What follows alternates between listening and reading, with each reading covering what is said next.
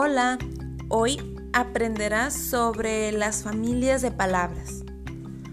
Una familia de palabras o también llamadas familias léxicas están formadas por todas aquellas que comparten el mismo lexema o raíz. Por tanto, una familia de palabras tiene cierta relación de significado. Por ejemplo, ropa, ropero, ropaje, ropón, arropar. Todas esas palabras tienen la misma raíz, que sería rob. Ponte atento. Actividad.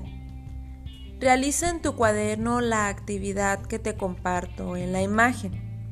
Deberás formar familias léxicas con las raíces que allí se te presentan.